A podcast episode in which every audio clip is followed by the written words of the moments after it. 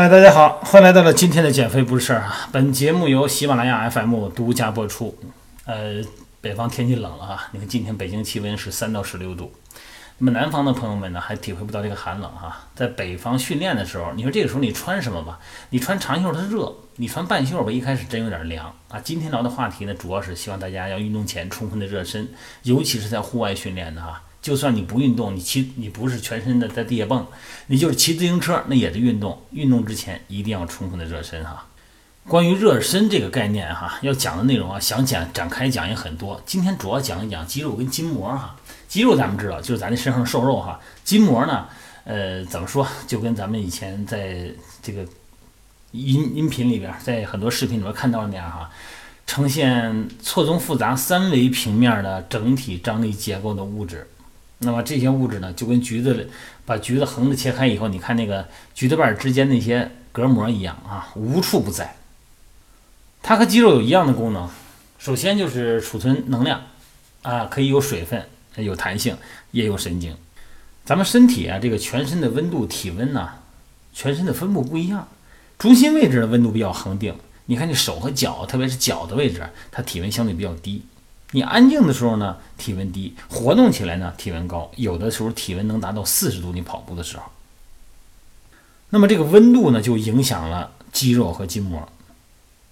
每提高一度的体温，身体的新陈代谢呢就会加速百分之十啊！你看很多科幻片里边有那种冷冻人哈，把这个人冷冻完了以后，他基础代谢变得很低很低的啊，但是还活着。经过了几百年以后呢？把它温度升高以后呢，释放出来啊，它有当时的这个一个储存记忆的能力啊。当然，这是科幻片了。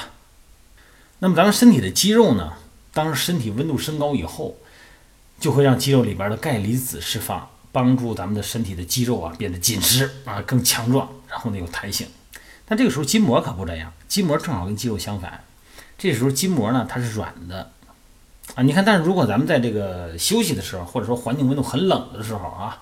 这个身体的体温下降的时候，这个肌肉纤维呢就会变得相对松弛，没有力量。那这个时候筋膜反而就硬起来了。所以说呢，你看这有点奇怪哈，这个筋膜跟肌肉在不同的温度下反应完全不一样啊，甚至于说还相互矛盾。说咱运动的时候啊，特别热身完以后呢，身体呢就变得比较热了。那这个时候呢，并不是所有的肌肉和筋膜呢都变得放松。那么里边的肌肉呢，其实是有弹性的，是紧的啊。外边的筋膜，其他的筋膜组织呢，它会变得比较松弛。肌肉维持有弹性，这个时候力量呢就可以随时发挥了吧？那筋膜放松呢，就可以增加活动量，不让你受到限制，让你的关节灵活度更高。那反过来说，咱们在休息的时候，身体四肢的温度慢慢就下来了吧？正常温度了，肌肉呢就变得相对松软了，这时候肌肉就不硬了。那么这时候筋膜呢，因为温度下来了嘛，筋膜哎就变得比较坚硬了。这个时候呢，肌肉呢就开始休息了。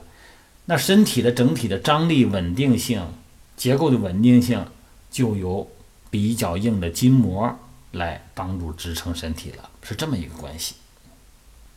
如果你听明白这个道理呢，你就能分辨出你的筋膜发生粘连还是肌肉发生问题啊。比方说，你是不是每次都需要这个热身很长的时间？啊，身体才能热开，那么你的关节的活动度呢，柔韧性呢才会比较大呢。那你有可能呢是筋膜太紧了啊，你可以这个这筋膜啊，呃，这当然有一些手法了，这里边音频就不再太多描述了。也就是说，这时候需要拉伸是筋膜啊。如果你在休息的时候，肌肉整个呢还是十分坚硬，不容易放松，那这可能是肌肉有粘连，那这个时候是放松肌肉。当然了，你说这个什么，我怎我这个分辨，我倒能分辨出来。我怎么解决肌肉跟筋膜的问题啊？是吧？其实咱就把它当成一块儿解决就行了啊。筋膜枪直接垂直振动，泡沫轴可以作为滚动，徒手呢进行拉伸放松，身体抖动颤抖啊，自己装着哆嗦啊，然后屈髋，然后哆嗦，那是自己一个自振共振，也可以产生放松的作用。